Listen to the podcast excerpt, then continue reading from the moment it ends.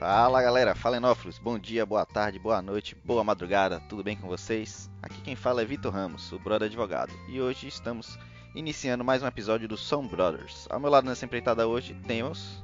Eu, João Carlos, o brother engenheiro, cervejeiro e aspirante a vinicultor. Pois bem, antes de partirmos direto para o episódio de hoje, aqueles recadinhos iniciais de sempre. Segue e assina o nosso podcast, se gostou dá 5 estrelinhas, deixa um comentário, divulga para os amigos e vamos aumentar os ouvintes da Enosfera. Quer dizer, da podosfera vinífera. E é claro, enche sua taça e vamos nessa. E hoje, João, vamos falar, vamos seguir nos episódios aqui de degustação, que a gente está fazendo uma linha, né, para explicar para o pessoal detalhes da degustação olfativa, visual, na boca, como é que você entende o vinho. Hoje o dia é da degustação olfativa. A gente vai falar dos defeitos, vai falar que mensagens a gente tira do vinho pelo aroma, vai falar dos tipos de aromas, né, que são muito falados, e vai comentar aquela aquele ditado, aquela coisa que é meio assim que assusta um pouco o pessoal que não é muito do mundo do vinho e que inclusive gera bastante preconceito, que é aquele aquela pessoa que, que cheira um vinho e fala: "Ah, eu senti aromas das flores do bosque da Toscana." Com, perto do lago, com um pouco de folhas caindo. A gente vai ver se, se existe mesmo ou se realmente é só enrolação do pessoal. É, pois é, Vitor. Realmente essa parte de degustação olfativa é um, é um assunto bem polêmico, né? Recentemente, inclusive, saiu na Veja São Paulo, se eu não me engano, uma matéria com o sommelier Manuel Beato, que teve um. Só dando um spoiler do, do restante do, do episódio, mas teve uma polêmica em relação ao que ele falou sobre um espumante brasileiro. Mas a gente chega lá, Vitor. Pois é. Então, para a gente não perder mais tempo, vamos falar aqui primeiro dos defeitos, né? pessoal com certeza tem dúvida de como é que alguém abre, recebe um vinho no restaurante e manda voltar, por que ele manda voltar, como é que ele descobre se tem defeito. Já me fizeram essa pergunta, inclusive, algumas vezes, e a minha resposta mais é, simples possível é o seguinte: se o vinho tiver com defeito, você vai perceber. Você pode não saber o que é, mas você vai perceber porque a primeira vez que eu abri, por exemplo, um vinho com o primeiro defeito que eu vou mencionar aqui, que é o Bouchonnet, na hora eu falei assim, é impossível, não tem condições de seguir adiante com esse vinho, porque só de abrir, só de a rolha chegar perto do nariz, eu já senti o cheiro. Na hora que eu botei o vinho perto do nariz, aí pior ainda. E o que é o Bouchonnet? Bouchonnet é basicamente uma contaminação da rolha por um fungo. Esse fungo acaba cheirando, ou acaba trazendo, na verdade, né, um, um cheiro de jornal úmido, de, de, cachorro molhado, cachorro sujo que se molha, não é depois do banho não. É um cheiro bem desagradável mesmo e não tem tanto a ver, aliás, não tem praticamente nada a ver com o produtor. É mais uma rolha que é danificada, seja pelo tempo, pelo transporte, porque já veio ruim mesmo do, do produtor da rolha e que acaba causando esse tipo de, de defeito no vinho. Acaba, obviamente, como ela está defeituosa, vai passar, vai oxidar o vinho, vai gerar cheiros completamente desagradáveis, ainda que a oxidação tenha sido menor, e vai tornar o vinho praticamente impossível de beber. Você já, já teve alguma experiência de abrir um vinho e perceber que estava buchoné? Não, Vitor, nunca tive. Não sei se eu chamo isso de sorte ou azar, né? É sorte porque eu não perdi o vinho e não tive esse tipo de problema, mas eu tenho essa curiosidade de abrir um vinho buchoné e também um, um vinho com Brettanomyces, que é um outro defeito, né? Ah, Brettanomyces, inclusive, João, é uma coisa curiosa que a gente já teve a oportunidade de conversar com alguns enólogos e até na própria cantina das vinícolas. Para você evitar essa contaminação, são duas providências básicas que eles têm que muitos já falaram e repetiram isso, que é a primeira, a limpeza da cantina da vinícola, que nada mais é do que a área ali que ocorre a fermentação, que tem os tanques, etc. Tem que ser muito bem feita e eles evitam ao máximo o uso de cloro nessa, nessa localização, nessa localidade ali da vinícola, porque parece que o cloro também ajuda a viabilizar, digamos assim, a ocorrência desse tipo de defeito, né? Que é a, a Brettanomyces, que é uma, uma levedura. que causa, como você falou, esse né? tipo de. É o que é curioso, porque a gente sempre pensa em cloro como sanitização, como matar bactérias, cloro de piscina, cloro é utilizado em muitas coisas de sanitização, porém, nesse caso específico, deve ser algum subproduto que ir alimento aí da levedura ou algo do gênero. Eu não, não saberia dizer. Mas de fato, a sanitização é extremamente importante. Inclusive, Vitor, aproveitando o gancho, falar sobre na produção de cerveja também existe uma diversidade de off flavors que a gente chama mais no mundo da cerveja, mas que também se aplica aqui ao vinho. Tudo isso que a gente está falando aqui, como é um episódio de degustação olfativa, você sente no aroma do, do produto e a cerveja é associada a diversos off flavors baseados na falta de sanitização ou na sanitização mal feita dos recipientes, sejam eles garrafas, latas, fermentadores, etc., onde o, o mosto da cerveja passe. E o vinho não, não poderia ser diferente. Na realidade, vamos falar sério, né? A gente tem que ter sanitização em todo o processo de fabricação de bebidas e alimentos. Né? Então, esse é um detalhe realmente importante. Porém, ainda na Bretana Misses, a gente deve salientar que é um, das, um dos efeitos mais difíceis das vinícolas conseguirem realmente resolver. Tanto é que a gente, numa dessas conversas com os enólogos que você citou, ele falou que existem enólogos famosos mundialmente que dizem: me deixe um dia na sua cantina que eu vou achar onde tem um foco de Brettanomyces, ou seja, uma levedura realmente bastante presente no nosso dia a dia. Provavelmente tem aqui na nossa casa, provavelmente é. tem em todos os lugares. Porém, a gente não está fabricando vinho aqui e lá na cantina realmente vira uma situação bem difícil de controlar. É, e é bom destacar também que essa contaminação tem efeitos no vinho de acordo com o nível né, de, de contaminação que o vinho vai ter por, por essa, essa levedura. Porque um dos efeitos, uma das coisas que faz a pessoa perceber é no, na hora de sentir certos aromas que são vinculados a ela, você conseguir configurar que aquele vinho foi contaminado. Só que se você sentir só um pouquinho do aroma, tem gente inclusive que considera aquilo agradável. Fala assim: "Ah, não, eu gosto de aromas desse tipo, eu gosto de aromas daquele tipo". Só que a depender do nível, aí vai incomodar já todo mundo. Você citou uma grande polêmica agora, né? Defeito ou característica do vinho. Isso é uma coisa que acontece bastante de uma confusão, porque muita gente gosta de fato. Por exemplo, o cachorro molhado. Realmente é incomodativo, não é uma coisa, cachorro sujo molhado, como você falou. Não é uma coisa que você pode chamar de um aroma agradável de algo que você vai beber. Mas eu não sei, eu acredito que exista gente que goste desse aroma. E aí? É complicado. Para ela pode não ser o defeito. Agora, claro, se for uma pessoa técnica e treinada, ela vai saber que por mais que ela goste daquele aroma, ela sabe que existe um defeito ali causado por um fungo e por isso o vinho realmente deve ser devolvido, independente do gosto pessoal olfativo da pessoa técnica. Só para explicar melhor para o pessoal, João, que esses aromas a gente consegue perceber em alguns níveis qual foi o nível de contaminação que a Brett causou ou não, né, no, no, vinho. Então, em níveis muito pequenos de contaminação, ela ajuda a desenvolver aromas que são até considerados bons, como defumado, terra, até couro. Ela simplesmente ajuda a desenvolver.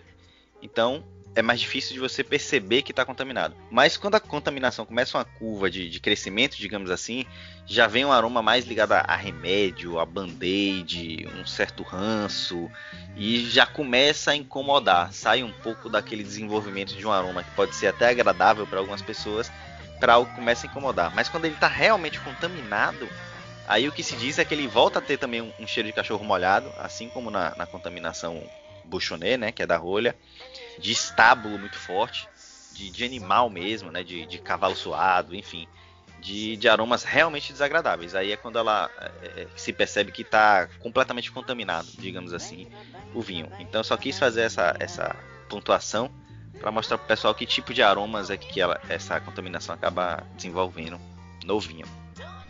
Além desses dois, aliás, uma coisa que eu acabei não mencionando quando a gente estava falando do, do, do é que já existe fabricante de rolha, que é uma rolha chamada rolha NDTech, que promete uma rolha que é resistente ao TCA, que é o, que, o fungo que contamina as rolhas normais, digamos assim.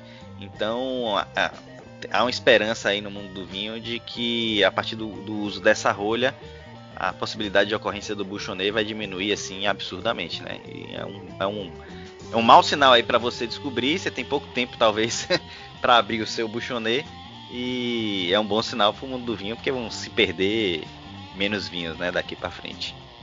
Mas você sabe dizer se essa rolha ela é de cortiça ou é sintética? Na verdade, uma rolha natural, de cortiça mesmo. É da corticeira Amorim, pelo menos foi o que eu li que está desenvolvendo esse produto, desenvolveu na verdade, está só testando e começando o processo de venda. Ela é completamente natural, ela só passa por, por processos que vão evitar essa contaminação, ou pelo menos dificultar essa contaminação. E foi fruto de um programa de investimento de mais de 10 milhões de euros, né? Então você vê que é algo que interessa muito as vinícolas, você ter uma rolha que resiste a, essa possível contaminação. Porque uma coisa é a gente abrir um vinho relativamente barato e que a gente ia beber à toa e encontrar com esse problema. A outra é você guardar aquele vinho 1970 que custou sei lá quantos euros. Você espera não sei quantos anos na sua adega e quando você vai abrir ele tá buchonê. É, é de uma decepção assim, sem tamanho, né? É verdade, Vitor. Bom, e aí já falamos do Bolchonê, já falamos da Beretona Missis. E também tem um outro defeito, Vitor, bem comum, chamado de vinho oxidado.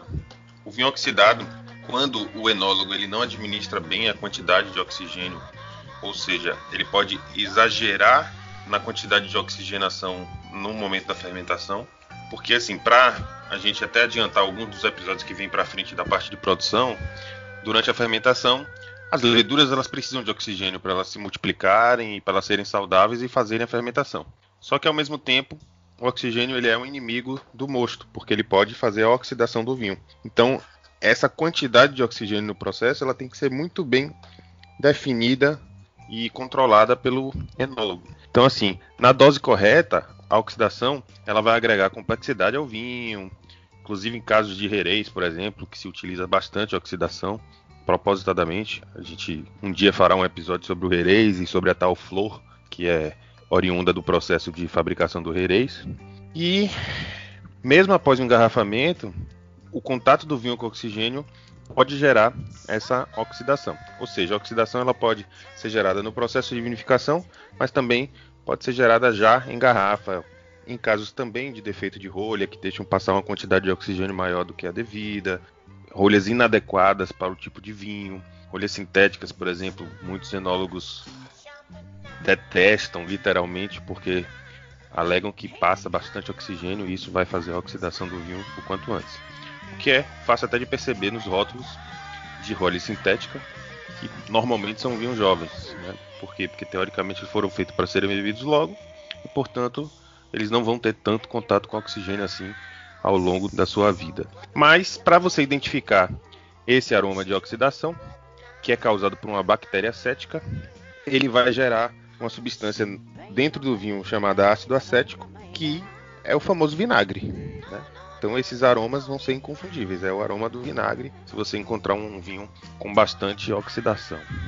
Pois é, uma outra forma de você perceber, a própria cor também do vinho muda bastante, né? Nos vinhos brancos ele vai ficar, vai caminhar ali pro marrom. O vinho tinto, o mais normal é que ele começa a ganhar uma cor meio granada e que não é de evolução, ele começa a dar uma realmente dá para até ver que perde o brilho, ele fica meio como se tivesse estragado mesmo. A sensação é essa. Para quem não tem tanto conhecimento do vinho, você tem uma noção de que o vinho está diferente, de que está meio que estragado. Então essa seria a oxidação. Um outro problema são muitos defeitos, tá vendo no aroma? é o tal do, do vinho cozido. Esse vinho cozido, talvez um dos que mais pode ocorrer, assim, na minha opinião, e que talvez passe mais desapercebido, porque uma das coisas que causa esse vinho cozido é o armazenamento e o transporte inadequado. Então, se você pega um vinho que, sei lá, venha da China até o Brasil e ele vai vir de navio, ele vai vir num container que vai chegar a temperaturas altas e baixas se não for muito bem preparado, né, esse container. Depois ele vai chegar aqui, vai ser transportado num caminhão que ficou sacudindo ele pela estrada, aí entregou num, num armazém de alguma distribuidora que é completamente inadequado, tem a telha lá que esquenta muito o ambiente e a garrafa está em pé debaixo de sol, às vezes, né? Se não, não for um especialista em vinho, isso pode acontecer bastante. Então ele já pegou calor no, no navio, ele sacudiu no transporte, ele tomou sol no, no armazenamento na distribuidora, depois ele foi para a loja, ficou com ar-condicionado de dia, calor de noite. Isso tudo vai causar problemas no vinho. E um dos, dos defeitos que ele pode levar o vinho a, a, incorrer é justamente esse chamado vinho cozido. Que nada mais é do que, o, assim, o, nesse caso, acho que o próprio nome diz de forma muito simples o que acontece, né? Ele vai, de certa forma, cozinhar o vinho que vai perder o, o, frescor, se ele tiver aroma de fruta fresca, isso vai se perder, a cor pode mudar também, o sabor nat naturalmente vai mudar, porque ele vai ficar com aquela sensação realmente de que foi cozida, de que as frutas ficaram mais passadas e tudo mais. E é um defeito que, principalmente quem trabalha no mundo do vinho e quer levar vinho de qualidade até o consumidor final, tem que se preocupar bastante. Porque é aquela questão: cuidado no transporte, no armazenamento e como a própria vinícola vai armazenar esse vinho para entregar para quem vai transportar, né, para não deixar na mão de quem vai transportar ou armazenar futuramente a, a, a, segurança do vinho, digamos assim, nesse caminho. Então esse, esse defeito ele tem essa todo esse trâmite e todos esses partícipes, digamos assim, que podem ser responsáveis por fazer com que o vinho chegue defeituoso na casa do consumidor final, né? Falou bonito aí, partícipes. Yeah! Coisa de Coisa advogado. De advogado. pois é. então, Vitor, para finalizar os defeitos, aí eu falei bastante da oxidação e muito próximo da oxidação também a gente, pelo menos na forma de ser gerada, tem a acidez volátil.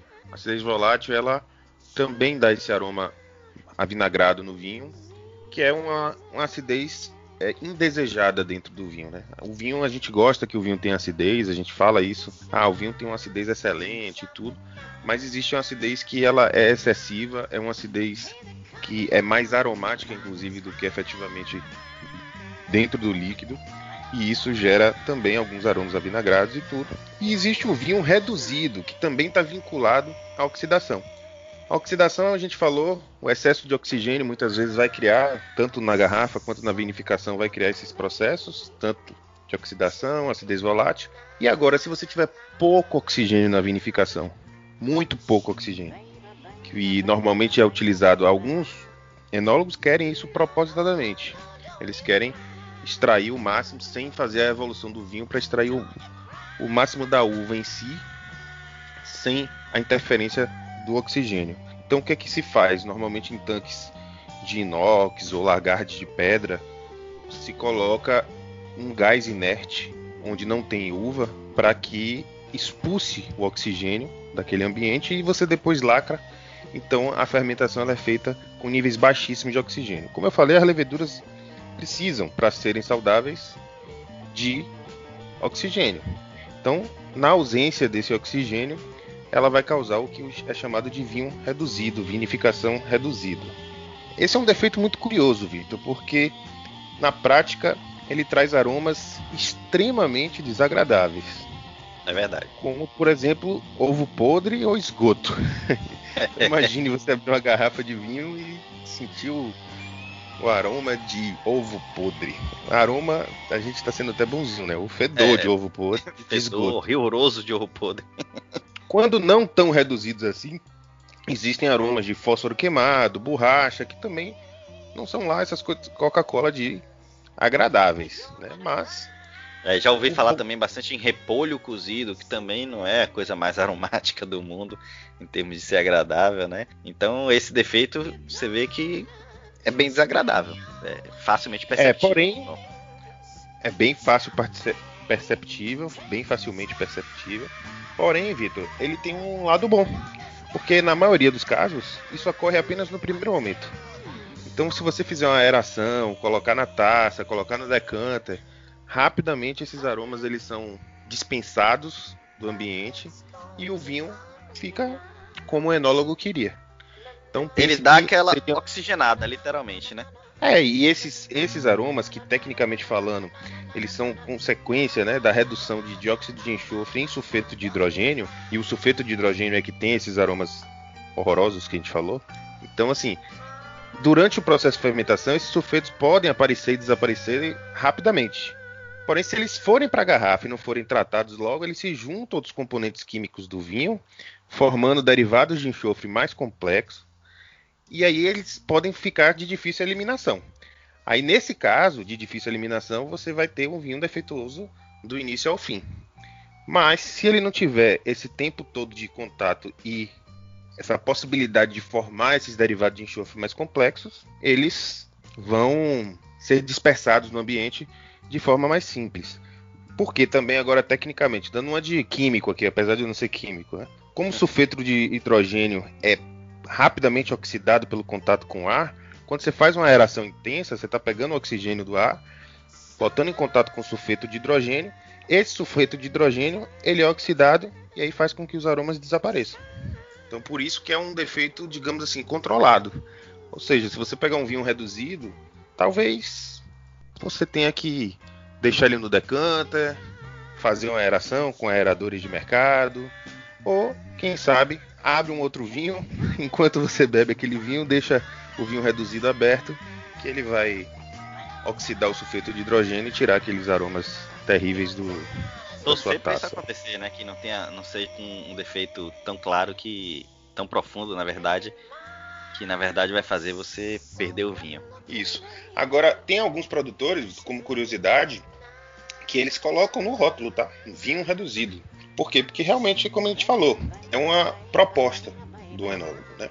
Então, a gente está chamando de defeito, a gente, as pessoas podem tomar como um defeito, mas alguns enólogos, quando eles querem realmente fazer isso, eles colocam isso no rótulo, vinho reduzido, para que a pessoa não ache, uma pessoa obviamente que tem esse conhecimento vai saber que na hora que está comprando aquele vinho e está lá escrito vinho reduzido, ele já vai ter ciência de que ele vai ter aqueles aromas iniciais e que vai ter que fazer uma decantação, uma aeração e dar mais um pouquinho de trabalho no, no serviço do vinho em si. E aí não tomar isso como um defeito. Muito Mas chega de defeito, né, Vitor? É, Vamos falar é isso que eu ia falar. Vamos falar da parte boa agora.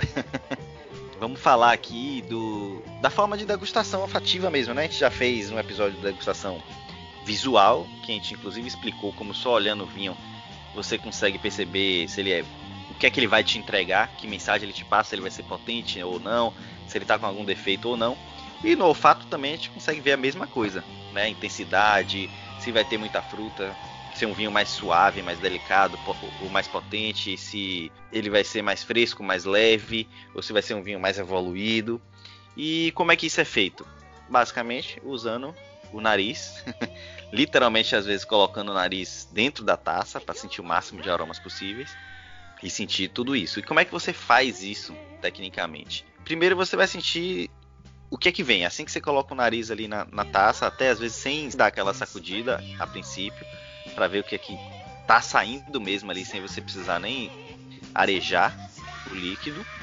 E aí você vai sentir primeiro, normalmente a primeira bomba que você vai receber ali de aroma vai ser o que se chama de aroma primário, né? Que é o aroma que vem das uvas então vai ser um aroma normalmente de flor, é, floral, de, de, frutas, fruta fresca, fruta cítrica, fruta branca, fruta tropical, que em geral vai vir de um vinho cuja uva foi cultivada num ambiente de um pouco mais calor. Você vai ter fruta um pouco mais fresca, um morango bem fresco, uma framboesa fresca também, quando é em geral, né? Quando é num, num clima, quando foi cultivada num clima mais frio. Vai ter frutas negras de acordo com a casta, enfim, vai variar de acordo com a casta, com o local que o terroir que foi em que ela foi cultivada, se era um clima tropical, se era um clima temperado, se era um clima frio, tudo isso vai influenciar nesse aroma primário do vinho, digamos assim. E depois vem o secundário, que vem da fermentação. Você quer falar um pouco dele? Pode ser, Vitor. Agora até agregando um pouquinho ainda no, nos aromas primários, né? Como você falou, os aromas de frutas também vão depender um pouco da do estágio de evolução de que aquele vinho já está, né? Então, assim, se ele está bem jovem, vai estar tá tudo que você terminou de falar, e aí você tem uma evolução também para frutas mais maduras e tudo que, em geral, a gente vai falar que é um aroma mais terciário, mas isso a gente fala um pouco mais lá na frente. Só quis deixar claro, pessoal, que a fruta ela vai, ela pode estar presente no aroma do vinho em vários estágios do vinho. E o fato de ser fruta não é necessariamente um aroma primário, tá? Só foi um um adendo. um adendo. Muito correto. Os aromas secundários. Da, os aromas secundários. Os aromas secundários, eles são oriundos da fermentação. Né? Então, normalmente, você tem a fermentação conversão malolática, que você faz a transformação do gustativo áspero, ácido málico, em ácido lático mais macio. Então, isso traz aromas de leite, manteiga, iogurte. Você tem uma segunda fermentação, às vezes, por exemplo, para espumantes, que vão fazer a refermentação, o método tradicional de, de produção de vinho espumante, que vai trazer aromas de fermento, pão, levedura, é, bolacha, né? e também em alguns casos vinhos que são vinificados em barrica, ou oh, desculpe, vini... e também em alguns casos vinhos que são fermentados diretamente nas barricas de carvalho, que aí podem agregar aromas de chocolate, tostado, grafite, tabaco, porque eles passaram tempo em contato com essa barrica e que podem trazer. Também tem amêndoa, caramelo, café, mel, aí tem uma diversidade de aromas que a gente pode falar mais de alguns deles um pouco mais para frente. É, e os terciários, é, e tem aí vem os terciários, que são do envelhecimento e que vão um pouco na linha do, do adendo que o João fez no, nos aromas primários. Ou seja, o envelhecimento vai fazer com que as frutas que estão presentes ali, os aromas de frutas e tudo mais, eles comecem a se modificar. Então, às vezes, a fruta que era muito fresca ou a fruta que já era madura, mas nem tanto, ela começa a se tornar uma fruta um pouco mais madura. Às vezes, ela vai ter aquela conotação de uma fruta em compota ou até uma geleia. Ou seja, começa a ficar um, um, um quê de mais doce, né, de mais concentrada, principalmente é, com esses aromas, com esse tempo, na verdade, de envelhecimento que vai gerar esse que a gente chama de aroma terciário. Além que, desse né, desenvolvimento. Né, que, inclusive, né, Vitor, só para exemplificar, se a fruta tivesse fora do vinho, ou seja, se você pegasse a uva fresca e deixasse ela lá ficar mais madura, ela teria também essa evolução, né? Ela, ela teria exatamente essa evolução de sair de uma fruta fresca para uma fruta bem madura, que já tem um outro sabor um pouco mais doce, como você falou, e chegando até uma geleia, no caso de você esquentar lá, botar na panela e tudo para fazer uma geleia, ela vai gerar um dulçor ainda mais porque vai evaporar mais água. O processo de amadurecimento da uva é esse: perder água até virar uma uva passa, por exemplo, e nesse processo é que ele vai adquirindo aí o diferentes aromas de fruta. Verdade, se você tiver uma banana em casa, por exemplo, que você comprou ela um pouquinho depois do verde ali, quando ela tá com a casca amarelando, você vai ver que em uma semana ela vai sair daquela banana que tá durinha, com a casca dura, ficando amarela, uma semana um pouco mais talvez, para uma banana que já tá mole só de você pegar, que a casca já tá quase toda preta, que ela tá praticamente cremosa de tão madura, de tão doce que ela vai estar, tá, né? Então é mais ou menos isso que acontece com as frutas nos aromas dos vinhos também. E também no, no, paladar, que a gente vai chegar lá em outro episódio. E além desses aromas que a gente falou aqui muito de fruta, do envelhecimento, tem alguns outros que vão surgir também pelo envelhecimento, pela química que vai acontecer ali dentro do vinho, que é, como a gente já disse algumas vezes, né, uma bebida viva. São aromas balsâmicos, como café, madeira, que vai se desenvolver ali, vai surgir alguns aromas de animal, de couro, até de, de um pouco de carne em alguns, a depender também se passou em barrica ou não tudo isso vai influenciar né, no desenvolvimento desses aromas de envelhecimento. Especiarias acontece muito com pimenta, alcaçuz, baunilha, enfim. São vários aromas que vão se desenvolver ao longo do tempo de envelhecimento, inclusive em garrafa. Todo mundo que ainda é iniciante no mundo do vinho, que sabe alguma coisa, sempre liga o envelhecimento ao tempo de barrica. Mas é bom destacar também que às vezes o vinho na garrafa ele vai se desenvolvendo, ele vai mudando.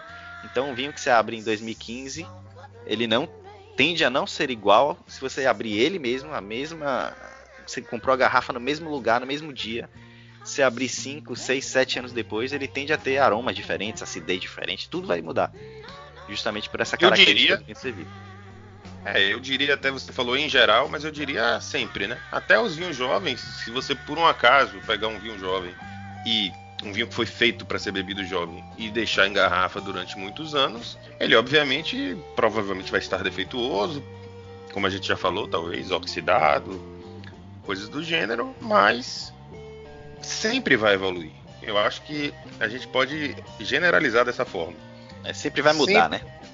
É, em garrafa vai mudar. Por quê? Porque a gente um dia vai falar também sobre isso nos episódios, mas existem os tipos de rolha, tipo de fechamento. O que mais vai prevenir esse envelhecimento, esse processo de envelhecimento e aumento de complexidade em geral, vão ser rolhas que não deixem passar o oxigênio, como a gente falou. Porque o grande ponto é que o contato do, do vinho com o oxigênio vai fazer uma oxidação no vinho, seja ela lenta e gradual, seja ela rápida. E aí você tem que ver se o vinho vai ter estrutura para conseguir ter contato com oxigênio durante 5, 10, 20, 50, 100 anos. Ainda que ele não tem oxigênio, né? E aí tem que ser um pouco oxigênio para poder ter uma evolução longa, senão se você tiver, inclusive existem os vinhos, Vitor, que são, não sei se você sabia disso, uma curiosidade que eu aprendi recentemente, que são vinhos que são rearrolhados. Então a vinícola quer envelhecer tanto os vinhos que ela deixa nas caves dela lá por, sei lá, vou dar um chute aqui, 10, 15 anos, e como ele sabe que a rolha não vai aguentar aquilo tudo, eles tiram e botam a rolha nova para poder dar mais tempo ainda de vida a aquele vinho que ele está querendo fazer esse envelhecimento de Isso. muito tempo. E mantendo a microoxigenação, né? Que é justamente uma rolha nova, uma rolha ainda é, saudável, digamos assim. Ela vai permitir que passe um pouquinho de oxigênio, que é o suficiente para desenvolver o, o vinho. Porque se ela começar a estragar, se ela começar a envelhecer, aí vai ser uma chuva de oxigênio, digamos assim, que vai estragar o vinho rapidinho. Por isso que surgiu essa ideia aí do rearrolhamento, que só para avisar o pessoal também que não é simples de ser feito, tá? Porque se abrir um vinho e deixar lá ele aberto, por exemplo, você já jogou uma bomba de oxigênio nele. Então, o processo tem que ser cuidadoso para evitar contaminação, excesso de oxigenação, etc. Mas que tem acontecido nesses vinhos, principalmente os vinhos de guarda. É isso aí. E aí, Vitor, vou acabando esses três tipos de aroma, a gente tem os aromas diferentes. Você quer conversar sobre isso aí, os aromas difíceis de serem encontrados, digamos assim? Vamos lá, vamos para aquele papo do enochato que todo mundo já passou alguma vez na vida, né? Que é aquela pessoa que entende ou às vezes nem entende nada de vinho e aí pega uma taça e vai fazer aquela pose, né, de que é um entendido e aí fala assim: esse vinho aqui é maravilhoso, ele tem aromas, aroma do, do, do bosque da Toscana, com, no outono, com o rio passando do lado e as flores exalando um aroma especial de determinada época do ano e tal. E aí todo mundo olha, principalmente quem não é muito chegado, olha e fala assim: eita, povo chato, inventa cada arte. E aí a gente fica naquela. Eu sempre tive essa dúvida até começar a estudar mais o vinho. Né? Isso existe mesmo? Não existe? É só frescura, é só coisa de enochato mesmo, ou tem alguma lógica? E a gente, acho que a gente pode concluir hoje, João, que assim, existe até uma lógica, mas não deixa de ser coisa de enochato. Qual é a lógica? O principal, é, é, a pessoa que tem interesse em sentir os aromas do vinho, que muita gente tem dificuldade no início, quando vai começar a se interessar por isso, é desenvolver a memória fativa. Então é cheirar tudo, né? Você ir na feira e cheirar tudo para você quando sentir aquele aroma no vinho, você reconhecer qual é. E é por isso que tem gente que vai lá e fala de aromas, aroma de flores de bosque ou das folhas do outono de não sei aonde, porque ele, ao cheirar o vinho, lembrou daquele momento em que ele estava num determinado lugar e sentiu o cheiro. Com certeza, você passando num bosque, você sente um cheiro predominante. Então, provavelmente a pessoa está ligando aquele cheiro. Só que. Mas é, né? Mas é isso, Vitor. Aí a gente tem que. Você é, talvez classificou assim como enochatos e tal, mas eu penso da seguinte forma.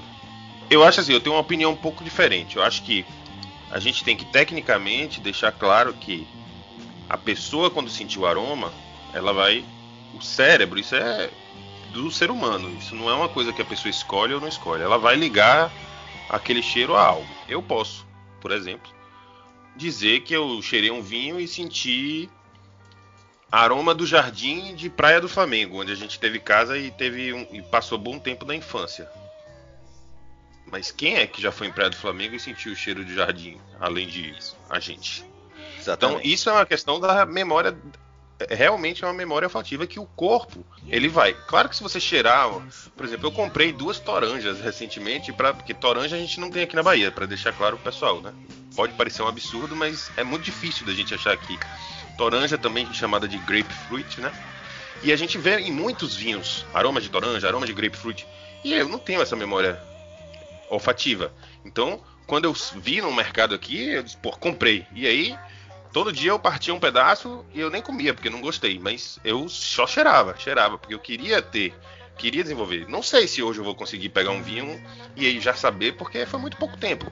Eu acho que a memória é, olfativa a gente desenvolve com muitos anos de, de vida, de, de é, vivência, o, na, na é, verdade. O meu exemplo, o meu exemplo nesse, nesse aspecto, é, é, acho que até já mencionei em outro episódio, e em algumas reuniões que a gente já teve com o pessoal aí, algumas confrarias, que é a groselha, que para o povo mais pro sul aí do Brasil é, é, algo muito comum, e que eu sempre brinco que groselha para mim sempre foi conversa de Cascão, Mônica, Cebolinha nas revistinhas, porque até poucos anos atrás eu não tinha a mínima noção do que era a groselha, do que era o cheiro. É, não sabia nem se era uma fruta, se era. Porque eu só lembrava do tal do suco de groselha, né? Que mencionava nas revistinhas. E a gente conversou isso lá no sul com o pessoal. E ele falou: Você não sabia o que era groselha? Eu falo: Não, não tinha a mínima noção. Fui descobrir isso há poucos anos. Justamente por isso. Não fazia nenhuma composição. Não fazia parte da minha memória olfativa, definitivamente. E é mencionado em muitos vinhos, né? Muitos vinhos. Mirtilo também. Então, assim, existem coisas que, tecnicamente, se você for, por exemplo, para um torneio internacional e você for falar de jabuticaba, como é que você vai descrever Jaca. jabuticaba? Jaca? Mas se você vive a sua vida, você pegou aquele vinho e você conseguiu sentir o cheiro e remeteu aquilo, é porque é aquilo. E aí sai do enochato. Que para mim o enochato é aquele que quer reforçar de que aquele vinho tem determinado cheiro para uma outra pessoa que não tem aquela memória olfativa. Não identificar. Não, é. Exatamente. Ele quer ah, fingir mas que tá só aqui, ele. Claro que tá presente. Isso. Não, não é. Não tá presente para mim porque eu não sei nem o que é isso. Ou porque e... eu já cheirei uma vez, mas cheirei uma vez na vida, duas vezes na vida. Não sei. Não, por que que eu tenho que sentir o mesmo cheiro do que você? Além, obviamente, não vamos nem entrar no mérito aqui da composição do ser humano, genética. Eu não sei exatamente o que é que leva uma pessoa a sentir mais aromas, menos aromas. Tem os as pessoas que têm um nariz tão bom, que são as pessoas que produzem e os blends de perfume, etc. Então essas pessoas têm esse dom. E outras têm dom para música, outros têm dom para. Então, para mim, assim, o, o não enochato, vamos dizer assim, a pessoa tem que. A degustação do vinho é algo tão fantástico que você tem que cheirar e achar o que você achou. Se você não achar nada, também, ok. Achou nada. Com o tempo, é, com o tempo você vai desenvolvendo outras memórias que você vai começar a relacionar uma coisa com a outra. Você faz uma viagem, vai no interior, come uma comida que você nunca comeu na vida e aí aquele cheiro ele é marcante. Eu vou dar um exemplo aqui, por exemplo, açaí. Né? Então assim, quem nunca cheirou um açaí, provavelmente se cheirar sem saber o que é, vai dizer isso aí é terra quê? Porque tem um cheiro terroso. Então, é. se tiver no vinho, se você pegar uma pessoa que viveu a vida inteira comendo açaí, ao invés de descrever como terroso, pode descrever como tem cheiro de açaí. E aí?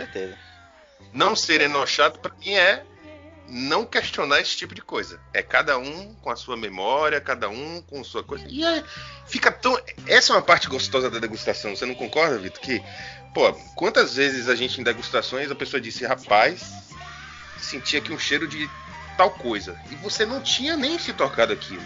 Quando a pessoa fez o link, você botou de novo no nariz e se disse, rapaz, está completamente certo isso aí. E você não tinha se tocado.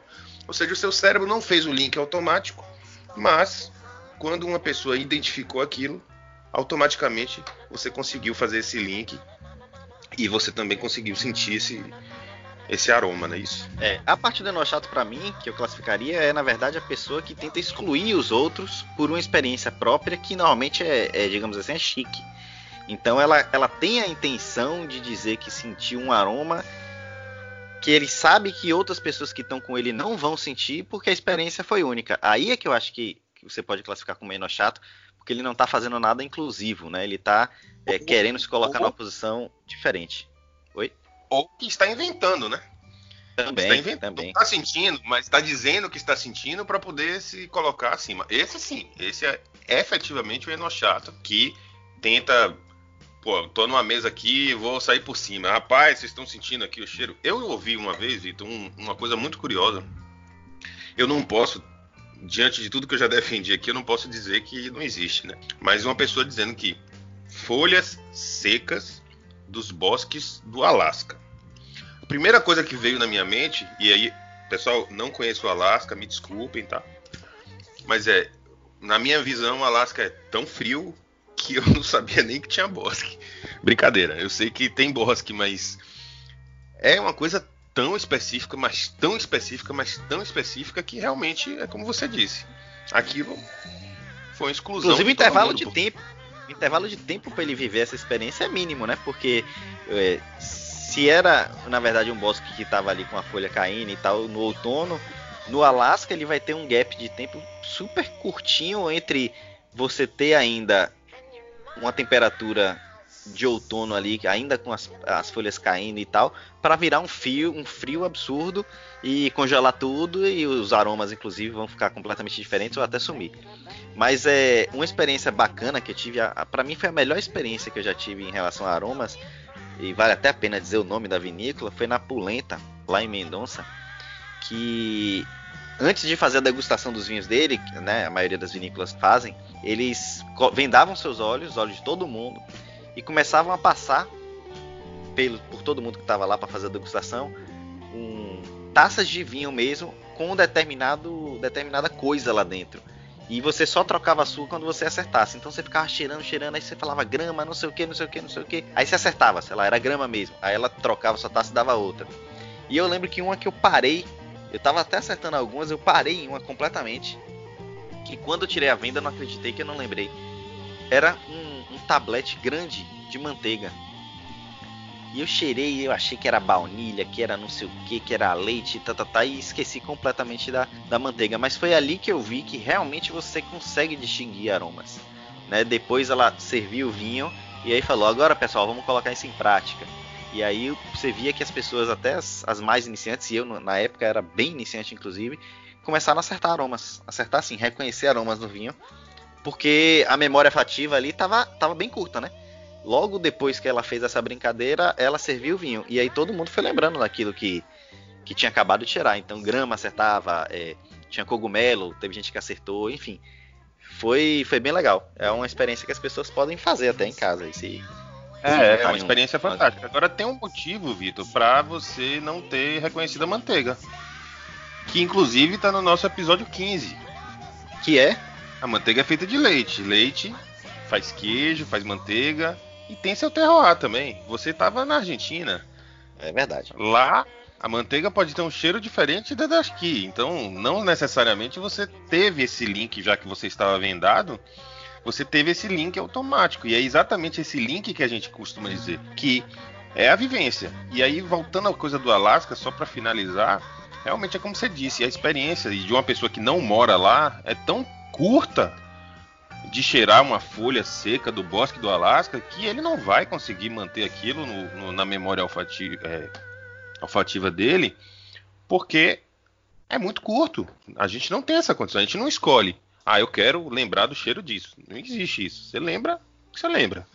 É uma coisa é, comum. Agora, Vitor, falando lá no início do episódio, eu, eu comentei sobre uma curiosidade, né? Que teve uma polêmica, inclusive é, em vários e vários grupos de, de WhatsApp teve essa polêmica, que foi a questão de como definir um vinho, né? E saiu na Veja São Paulo o grande sommelier da, do Fazano, Manuel Beato, falou, descreveu, eu vou ler aqui, é bem pequenininho, o descritivo do espumante brasileiro Amitié Brut. Então ele fala: esse espumante feito pelo método Tank, que é o método de chamar também, na cidade de Farroupilha, região da Serra Gaúcha, com as castas Malvasia Chardonnay, revela-se agradavelmente aromático, com um sutil traço oxidativo e uma riqueza de aromas de bosque úmido cítrico e floral. No paladar, mostra-se equilibrado, fino e bem presente. É vendido no Empório Vignamasi, pelo atraente preço de R$ 45,90. Essa é a chamada da reportagem. Então repare, por que é que gerou tanta polêmica com as pessoas que gostam de vinho? Primeiro, traço oxidativo é um defeito? É. Em tese seria, né? Agora, como é um traço, seria. talvez seja tão leve que traga alguma complexidade. Né? Tem, tem essa questão aí a se pensar. Exatamente. Então, esse foi um dos pontos. E aí vem o aroma de bosque úmido, que, como você mesmo iniciou a conversa, a gente tende a dizer que são xenochatos falar isso. Então, por que colocar numa revista que o espumante tem aroma de bosque úmido? Entenda, eu não estou fazendo esse questionamento, mas esse questionamento foi feito. Por muitas pessoas, inclusive, vieram a mim me perguntar: pô, cara, que, que negócio de bosque úmido é esse? Esse cara tá viajando, coisa do gênero. E a gente volta à história que a gente já está discutindo. Pode ser para ele. Talvez se ele. Se o, eu não sei qual foi o objetivo, mas se o objetivo for promover o espumante, talvez isso saia como um tiro na culatra, porque a pessoa se intimide, como você falou. Né? E vai dizer, pá, eu não. Não vou comprar um espumante desse completo, porque eu não vou saber o que, o que é o cheiro de aroma de bosque úmido. O que é isso? Eu não vou nem comprar esse negócio. Pode sair pela culatra. Também pode interessar as pessoas e dizer, ó, quero ver o que é isso aí. Mas, pessoal, o que eu acho importante destacar, e acho, não sei se Vitor concorda, depois ele fala aí qual é a opinião dele, é que isso não necessariamente vai fazer com que você compre o vinho e sinta os mesmos aromas que estão descritivos nas fichas técnicas, nos sites de venda. E isso não quer dizer que é propaganda enganosa, isso não quer dizer que está errado, que o vinicultor, o enólogo, escreveu uma coisa errada.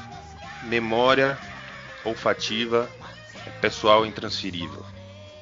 O que, eu, o, o que eu queria complementar só é que a única observação que eu faço em relação a essa descrição é a gente aprendeu isso nos cursos é, de, de sommelier que a gente fez que quando você quer classificar vinhos de forma técnica para permitir a comparação pelas pessoas né, e avaliação também de uma forma é, mais equivalente um ao outro ao invés de deixar os avaliadores ou as pessoas que estão provando completamente livres, é simplificar e trazer para a memória afetiva mais, é, sim, mais simples, né? Que eu falei em simplificar, trazer aquela para uma memória afetiva mais comum entre as pessoas. Acho que essa seria a minha expressão, mais comum. Porque você vai falar ali de, de, frutas que quase todo mundo conhece. Morango é muito difícil as pessoas não conhecer. Ah, mas morango dá mais no estado tal. Ok, mas acaba chegando para todo mundo. Aqui no Brasil, manga acaba chegando para todo mundo. Banana. Então, ao invés de ficar mencionando aromas de uma região muito específica que chega só naquele saco congelado porque ela não, não, não aguenta nem o transporte e tal, você simplificar isso para permitir que todo mundo entenda o que está sendo passado de mensagem. Então, eu acho que a parte de você simplificar essa, essa descrição é mais para juntar as pessoas, integrar todo mundo, todo mundo entender a mensagem. Mas quando você quer dar a sua opinião, aí você pode usar sua memória afativa de forma completamente livre. Concorda ou não? Concordo, concordo plenamente. Acho que é isso aí. Mas João, para finalizar aqui, eu queria fazer uma pergunta que eu lembro que, que em sua casa aí eu já vi esse kit que é um kit de aromas. Fala aí um pouco dele, quantos aromas tem, se você cheirou e se serve mesmo, se ajuda. Conta aí pra gente. Então, ele tá até na foto do site do Son Brothers, né? ele aparece lá numa das primeiras fotos que a gente postou. Mas sim, a gente tem essa, esse recurso no mercado que é você comprar kits de aromas, né? E são potinhos com essências daquele aroma para que você treine. E aí a gente volta a dizer, não adianta você cheirar uma vez e dizer, ah, cheirei aqui a essência de amêndoa, pronto, já sei o que é amêndoa e quando eu cheirar um vinho com amêndoa tá resolvido. Não. Inclusive esse kit ele vem com um joguinho, ele vem com diversos recursos de papel, cartolina, fotos, visuais, para que você vá treinando com o tempo. Não é uma coisa que você vai cheirar e acabou, cheirar e acabou. Ah, vou cheirar aqui. No meu caso tem 88 aromas E eu vou cheirar esses. Já cheirei os 88 aromas, mas tem alguns que eu ainda não consigo. É, é. Mas eu vou citar aqui rapidamente, Vitor. Assim, alguns, não vou falar os 88, claro, mas alguns dos aromas que eles vinculam a famílias de vinho. Tá? Então, por exemplo, famílias de aromas, né? São frutos em vinho branco. Aí ele fala aqui: você vai ter citrinos como limão, laranja, lima, já frutas de caroço, pêssego, frutas tropicais, melão, ananás, goiaba, lixia, maracujá. Então a gente tem aqui as botritizadas também, Vitor. Então, assim, aquela botrite cinérea que a gente falou de podridão nobre que fazem os vinhos lá, a gente tem aqui como casca de laranja, alperce seco. Eu não sei o que é isso, então eu já cheirei várias vezes e isso não me remeteu na minha vida. Então isso quer dizer que eu vou ter que cheirar muitas vezes até identificar isso num vinho, tá? Então a gente tem frutas como banana que aparecem em vinhos brancos e tintos. Em frutos de vinho tinto tem framboesa, morango, amora, cereja, ameixa.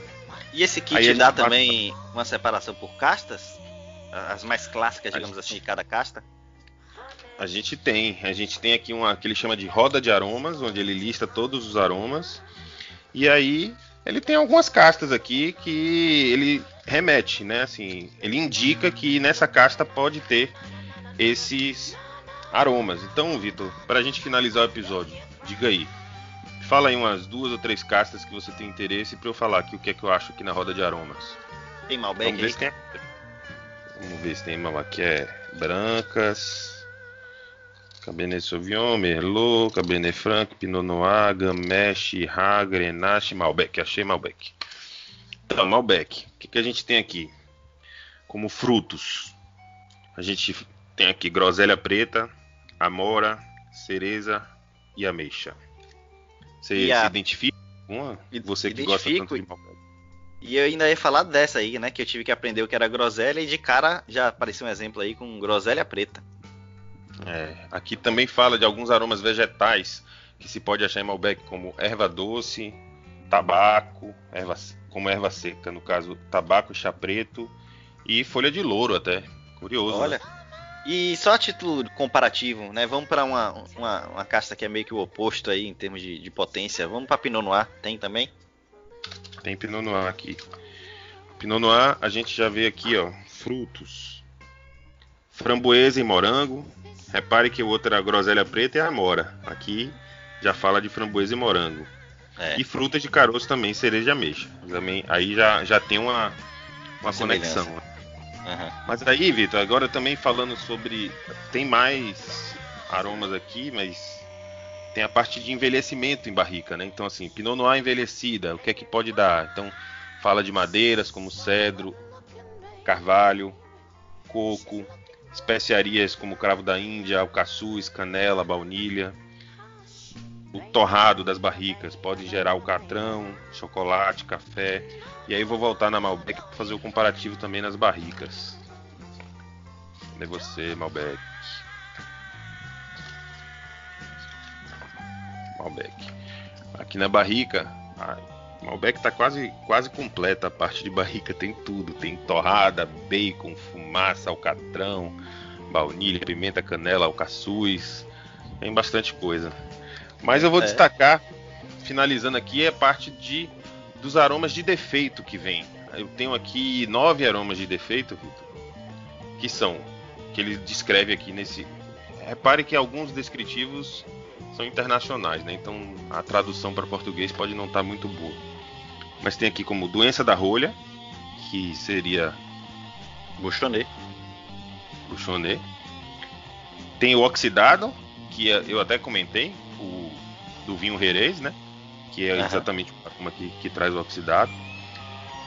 Madeirizado, que normalmente isso é um, também uma polêmica, que é quando o vinho tem muito aroma de madeira, ele vira um suco de madeira, muita gente chama dessa forma, né? Mas aqui está descrito como um defeito, mas tem muita gente que gosta, entendeu? Então é um, um grande exemplo. Então tem um vinagre com acidez volátil. Eu tenho um defeito aqui que chama de removedor de verniz de unhas, que também basicamente seria a acetona daqui do Brasil, né? Isso. também no aceite volátil. Tem o sulfuroso, que a gente também falou aqui, que você pode sentir aromas de borracha, cebola e milho. E tem da Bretonamice, só suor de cavalo. Nesse kit tem isso aqui. Eu acho que é por aí, Vitor. Eu acho que é isso aí. A gente descreveu aí alguns dos aromas que se encontram em vinho. E o importante, acho que a maior importância desse episódio é deixar todo mundo tranquilo de que não é obrigatório você concordar com aromas das outras pessoas, não é obrigatório você achar todos os aromas.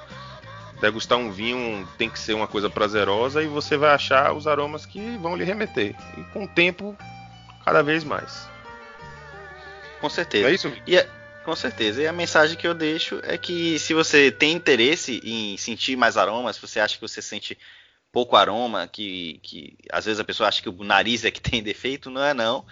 Cheira as coisas, né? Cheira na feira, cheira no supermercado, cheira o suco que você for beber que você vai começar a reconhecer eles no vinho se você tiver esse interesse de fazer essa degustação olfativa. É isso então, pessoal. Acho que vamos finalizar o episódio de hoje.